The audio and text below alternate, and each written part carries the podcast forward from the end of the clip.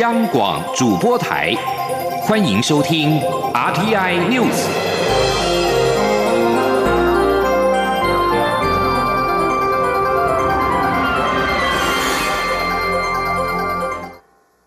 各位好，我是主播王玉伟，欢迎收听这节央广主播台提供给您的 RTI News 新闻。首先带您关注，由于北部某医院感染事件又增加了一名护理师染疫，使得本土案例持续增加。中央流行疫情指挥中心认定，已经从院内感染成为医院群聚的感染。对此，行政院长苏贞昌今天受访时，除了希望大家向第一线辛苦的防疫医护人员致敬，也严肃呼吁国人一点都不能够疏忽大意，一定要配合防疫工作，守住得来不易的防疫成果。前听央广记者江昭伦的采访报道。指挥中心十六号晚间紧急召开记者会，宣布北部医院全聚事件又增加一名护理师确诊，同病房超过五十名医护都必须隔离。对此一医院全剧感染事件扩大，行政院长苏贞昌十七号上午视察基隆重大建设时受访表示，全世界受武汉肺炎冲击，已经有九千三百万人确诊，超过两百万人死亡，而且有第二波、第三波疫情再起，甚至出现变种病毒，情况严峻。许多国家也因此实施锁国、封城，甚至禁止集会、禁止五人以上的聚集。相对之下，台湾长期防疫做得好，国人政府全体同胞通力合作，才能有目前的防疫安全成果。但久了，难免会有疏失，就会放松。苏贞昌指出，这是医院群聚感染事件，可以看到医院医护人员为了照顾病患是多么辛苦，为不认识的陌生人服务，也为全国人民安全把关。大家应该向他们致敬，同时配合所有防疫人员的工作，并给予他们的家人温暖。苏贞昌也呼吁国人绝对不能疏忽，一点都不能大意。指挥中心已经准备，也要求我们防疫要趋严。还请国人同胞务必要重新严格的绷紧神经，一定要密切配合防疫 SOP，大家一定要通力合作，把我们已经撑这么久得来不易的成果守住。千万不要因为个人的任性或者自己的随意而成了破口，或者只为了图自己的方便。增加医护人员、把关人员的困难。由于年关将近，苏贞昌也特别拜托民众，出入各种群众场合或各种聚集场合，一切还是要以防疫为优先。对于传出有餐厅疑似拒绝医护人员进入用餐，苏贞昌重申，多数国人对于防疫医护人员都给予敬意，有些人甚至会送上小礼物或便当餐饮，帮他们温暖打气。这些举动都令人感动。对于极少数人对待医护人员不礼貌或过度神经紧绷都很不应该，大家应该给他们温暖，配合防疫工作，才是台湾今天同舟一命的表现。中国电台记者张昭伦报道。由于昨天新增一名护理师确诊的本土案例，中央流行疫情指挥中心今天宣布，指挥官陈时中今天下午将亲自主持记者会，说明疫情以及防疫状况。陈时中在十六号表示，这名确诊的护理师一采为阴性，很可能当时还处于潜伏期。为了预防类似事件再现，今天将针对染疫医师第一波密切接触者四百六十八人当中的两百六十五名医院工作者再次裁剪，必须等到检验结果均为阴性，才能够比较放心一点。陈时中表示，与该名护理师同住的哥哥、爸爸都出现了流鼻水的症状，已经比照确诊个案在医院隔离，并且进行裁剪。而今年的疫情让不少海漂族返台，也影响国人赴海外打拼的意愿。人民银行公布的调查指出，今年考虑到国外工作的上班族比例创下二零一五年以来新低。另外，有两成多的上班族说自己曾经有过国外工作的经验，但目前已经返台求职。人力银行分析，台湾因为防疫有成，意外的有机会让海漂族变成海归派。不过，就业市场的工作机会其实并没有显著增加，后续要提防输入性失业。吉林，央广记者杨文军的采访报道。Yes 一二三求职网在回收一千两百三十三份有效问卷后公布的调查指出，仅六成上班族透露，不论疫情状况如何，仍会考虑到海外工作，但远低于去年的百分之八十七点八，比例创二零一五年以来新低。也有百分之三十点六的上班族透露有过国外工作的经验，其中有百分之二十二点三曾经有过国外工作的经验，但目前已经返台求职工作。Yes 一二三求职网发言人杨宗斌分析，台湾薪资水准倒退数十年，使得不少人兴起出国求职的念头。只是过去一年来，因为全球疫情的关系，反倒让不少海漂族想返台求职，特别是还有家人要照。顾的中高阶主管外派台干，基于安全考量，会提高返台求职的意愿。另外，在国外求学刚毕业的新鲜人，也迫于侨居地工作机会喊卡，改变职涯规划回台。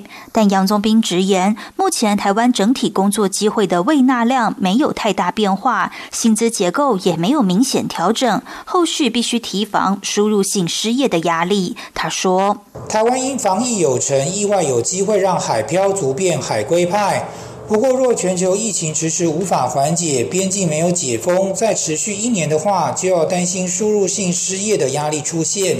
所以，海归派返台后，可能要屈就或有学非所用的心理准备。杨宗斌建议，海归人才若有一些新科技专长，像是五 G、AI、数据分析、区块链、跨境电商经验者，搭配语言能力优势，不排除会有较多的录取机会。中央广播电台记者杨文君台北采访报道。继续要关注的是国内的公共建设。高速公路局完成了国道五号直通苏花改的评估案，七点一公里的联络道必须经过五座隧道，初步估计经费达到新台币一百八十亿元。而另外一案则是在苏澳新建匝道延伸国道五号连接苏花改，这两案将并成提报给交通部。国道五号目前终点站在苏澳，苏花改的起点也在苏澳，但相距约三到四公里。因为所有的车流会集中到苏澳，影响苏澳市区交通，尤其假日这这这种情形更为严重。地方政府一直希望苏花改能够与国道五号相连。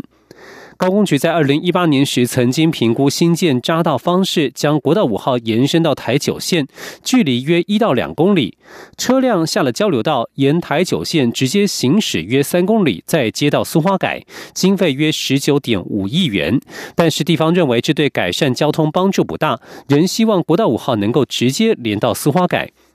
高工局表示，国五接苏花改案将会两岸并成，由交通部决定采国五延伸至台九线，或者新建联络道直通苏花改。继续关注国际消减。美国总统当选人拜登高层的幕僚在今天表示，拜登在下周的就职日二十号当天将签署多项行政命令，以应应二零一九冠状病毒疾病 （COVID-19） 疫情、经济、气候变迁以及国内种族不公的问题。拜登二十号将采取的行动，目前已知的包括重新加入巴黎气候协定、推翻美国针对部分穆斯林国家实施的入境禁令、延长联邦学生贷款暂时免偿还的期限、暂停指赎和驱逐房客，并强制要求民众在跨州旅行以及进入联邦地产时必须佩戴口罩。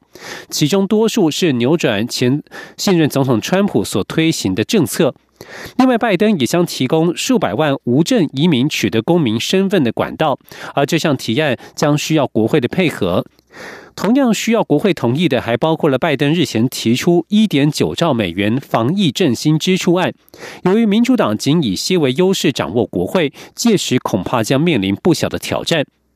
另外，拜登在二十号就职当天，由于安全威胁升高，华盛顿特区中心已经封锁，超过两万名武装国民兵已经进驻华府。联邦调查局 FBI 也发出警告，本周末在全美五十州的州议会都可能有川普的支持者进行武装示威，各州应全面戒备。这是自从九一一恐怖事件攻击以来，FBI 首次发出这种警告。在德国的阵型方面，德国总理梅克尔所属的保守派基督教民主党，基于政策的延续性的理由，在十六号选出梅克尔的盟友拉谢特为新任主席。德国将在今年九月举行大选，拉谢特有望接下梅克尔的棒子，带领基民党继续执政。五十九岁的拉谢特是德国人口最多的北莱茵西发利亚邦的总理，他誓言将延续梅克尔的中间路线。德国将在今年九月二十六号举行国会大选，梅克尔确定不再参选，因此拉谢特的首要任务是捍卫基民党的执政地位。基民党与姐妹党基督教社会党组成的基民基社联盟是德国第一大党。依照传统，双方将共推总理候选人，因此拉谢特还得面临基社党主席巴伐利亚邦总理所得的竞争。乌干达选举委员会十六号宣布，已经统治超过三十五年的总统穆塞维尼赢得第六个总统任期，但他的主要竞争对手威恩指控选举出现广泛舞弊，呼吁选民拒绝接受选举结果。高龄七十六岁的穆塞维尼自一九八六年就掌权至今，是非洲在位最久的领导人之一。乌干达在十四号举行总统大选，这场选战是近年来最暴力的一次。在选前，穆塞维尼大肆镇压反对派和媒体。根据选委会公布的统计数字，穆塞维尼获得百分之五十八点六的选票支持当选连任。而这一次大选，穆塞维尼面临年仅三十八岁的威恩的强力挑战。他的参选激起了许多年轻人的热情。乌干达四分之三的人口年龄低于三十岁。这次选举伴随着当局反对派与媒体的。当局对反对派和媒体的骚扰和逮捕，选战期间至少有五十四人丧生。威恩指控出现大规模的舞弊，包括坐票、反对党监票人员遭到殴打和驱离投票所。他表示，选委会宣布的结果完全是造假，他们拒绝接受。继续要关注的是疫情对于国际大型活动的影响。针对美国《纽约时报》报道，东京奥运和帕运可能因为疫情被迫取消。日本内阁官房长官加藤胜信今天重申，相关人士正朝着大会如期举办，做好包括防疫对策在内的准备。日本境内疫情严峻，美国《纽约时报》报道，冬奥有可能成为二战以来第一个被迫取消举办的奥运大会。日本媒体也报道，日本政府与执政党内部对于冬奥举办抱持悲观看法的人现在越来越多。日本时事通信社报道，加藤胜信今天在电视节目上表示，冬奥不论是举办场所或赛程都已决定，相关人士正朝着大会如期举办做好包括防疫对策在内的准备，表达日本政府对于举办冬奥的政策方针并没有改变。中国奥运金牌游泳名将孙杨因为涉及禁药遭禁赛八年，但是瑞士联邦最高法院裁定孙杨并未获得公平的审判，理由是体育仲裁法庭法官曾经在推特上批评中国人和中国的狗肉节违反了中立原则。瑞士联邦最高法院十五号在推特上指出，体育仲裁法庭主席，同时也是本案三位裁判之一的意大利法官弗拉蒂尼，对中国人以及中国人对待狗的方式，曾展现出可能存在偏见或歧视的立场。孙杨曾经三度获得奥运金牌，但因为涉及禁药而声名狼藉。他在二零一四年就曾经遭到三个月的禁赛。二零一八年九月，他质疑检测人员的资格，拒绝接受药检样本采集。检测人员的报告指称，孙杨暴力抗检，打碎了承载血液的样本瓶。国际游泳总会 （FINA） 在二零一九年一月裁定孙杨并未违规，但是世界反禁药组织 （WADA） 提出上诉。体育仲裁法庭在去年二月判定孙杨违规，禁赛八年。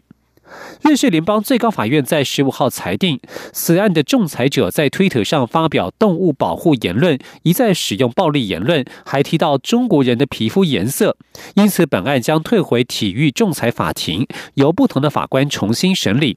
对此，体育仲裁法庭表示，对孙杨的禁赛将自动撤销，在任命新任法官之后，将会重新启动法律程序。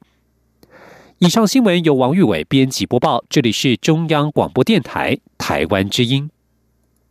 我是临床心理师黄天豪。疫情期间，如果感受到焦虑、担忧等情绪，都是很自然的反应，多数人都能够慢慢的自我调试。如果您正在居家检疫或隔离，感到孤独、烦闷的时候，可以透过电话或视讯与亲友联系，主动关心身边的亲友，彼此关怀与问候是度过疫情最好的良药。也可以拨打一九二五安心专线或咨询